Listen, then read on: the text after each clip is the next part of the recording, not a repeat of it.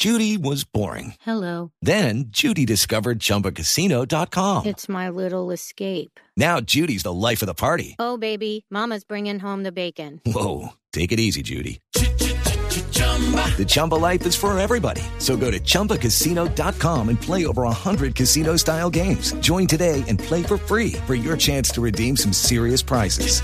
chumba ChumbaCasino.com. Necessary. Void prohibited by law. 18 plus terms and conditions apply. See website for details.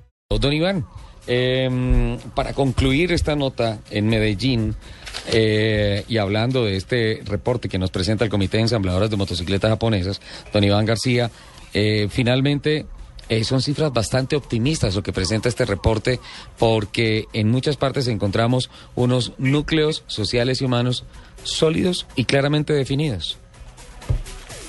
Sí, Ricardo, lo que estamos observando a nivel nacional es que, digamos, cada vez estamos encontrando que el perfil del motociclista en Colombia se viene modificando. Hace 10 años, 10 años, y hace 8 años, digamos, cuando arrancamos con el estudio, lo que veíamos era que eran motociclistas muy, personas muy jóvenes, entre 18 y 25 años, personas solteras y con escaso nivel educativo. Pero hoy lo que estamos observando a nivel nacional, lo que nos revela el octavo estudio, tiene que ver en que, digamos, esa base de usuarios se ha venido ampliando, ya no son los más jóvenes, siguen siendo jóvenes, pero se ha ampliado el rango, ya no solamente 18 o 25, ahora estamos viendo también personas y viene creciendo mucho entre 25 y 35 años.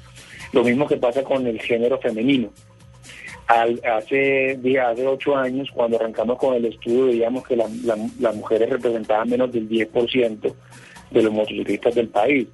Hoy en Colombia, una de cada cuatro motos que se comercializan, una de cada cuatro, son están dirigidas para el segmento femenino, es decir, las mujeres están montando la moto, las mujeres están empezando a ver la motocicleta como un factor no solamente de diversión, sino también como un factor que les permite desarrollarse y que les permite movilizarse por las ciudades de Colombia. Contrario a lo que sucede en otros países, por ejemplo en los Estados Unidos o en Europa, digamos que el uso de la motocicleta en Colombia en esos países es, digamos, en un gran porcentaje para uso recreativo de diversión. En Colombia lo que observamos es lo contrario, digamos, el uso recreativo es solamente una pequeña porción y lo que estamos observando es que la motocicleta se está convirtiendo, o se ha venido convirtiendo en el transporte masivo del pueblo colombiano para, el para la movilidad cotidiana, sobre todo pensando en evitar, digamos, temas normales del tráfico, como los temas de congestión, como las restricciones de pico y placa, etcétera. Eh, eso ha hecho que obviamente la motocicleta genere cierta preferencia por encima de otros medios de transporte en, la mayoría del pueblo colombiano. Don Iván, muchísimas gracias eh, por acompañarnos y por eh, hacernos claridad con relación a todas estas cifras. Un documento bien extenso, don Nelson, ahí tiene bastante para que lea esta semana, para que se empape mucho más del tema. Una cifra importante. Y unas estadísticas bien interesantes. Una de cuatro motos que salen es comprada por una mujer. Es una tendencia importante en el mercado y pues me imagino, Freddy, que nos veremos en, La en revolución Moto de los Go, sexos. en la- el Salón Internacional de las Motos, aquí en Corferias.